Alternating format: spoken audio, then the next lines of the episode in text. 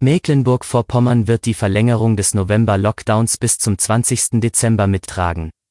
Schwesig fordert aber auch eine Ausstiegsklausel. Mehr dazu gleich im Schwerpunkt.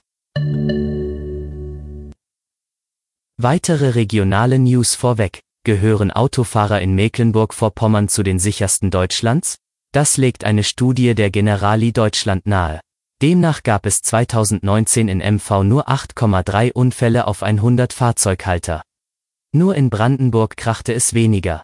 Die höchste Schadenshäufigkeit gab es laut der Studie in Hamburg mit 12 Unfällen je 100 Fahrzeughalter. Diese persönliche Entscheidung hat große Brisanz. Wie Rostocks Buga-Chefplaner Matthias Horn bestätigt, hat er seinen Vertrag bei der Stadt zum Ende des Jahres gekündigt. Erst vor knapp einem Jahr hatte er die Aufgabe zur Projektleitung des Großereignisses erhalten. Der Wismarer Schiffsarchäologe Mike Jens Springmann hat nach eigenen Angaben in der Ostsee das Wrack des Schaufelraddampfers Friedrich Franz II. entdeckt. Das Schiff sank vor mehr als 170 Jahren vor dem Dars. Seither ruhte das Wrack am Meeresgrund. Nun werde es weiter untersucht, bleibe aber dauerhaft am Grund der Ostsee liegen. Springmann geht davon aus, dass am Grunde der Ostsee noch sehr viele, bislang nicht entdeckte Schiffswracks liegen. Manuela Schwesig kündigte gestern eine Verlängerung des November-Lockdowns bis zum 20. Dezember an. Die Ministerpräsidentin betonte aber auch, dass man sich gemeinsam mit Schleswig-Holstein für eine Ausstiegsklausel einsetzen wolle. Wenn der Inzidenzwert deutlich unter 50 liegt, sollen vorzeitige Lockerungen möglich sein.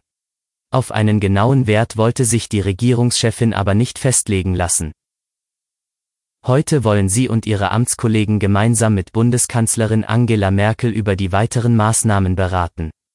Die Länder wollen die Kontaktbeschränkungen an Weihnachten und Silvester lockern. Laut dem Beschlussentwurf sollen vom 23. Dezember bis zum 1. Januar Treffen von maximal zehn Menschen zulässig sein. Für Silvester empfehlen die Regierungschefs, auf Feuerwerk zu verzichten.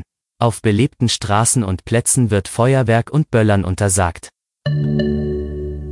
Das war der Audio-Snack. Alle Artikel zum Nachlesen und Hören gibt es auf svz.de-audiosnack. Ich hoffe, Ihnen hat der Audiosnack gefallen. Geben Sie mir gerne Feedback und schreiben Sie eine E-Mail an audio.mhnord.de. Wir hören uns morgen früh.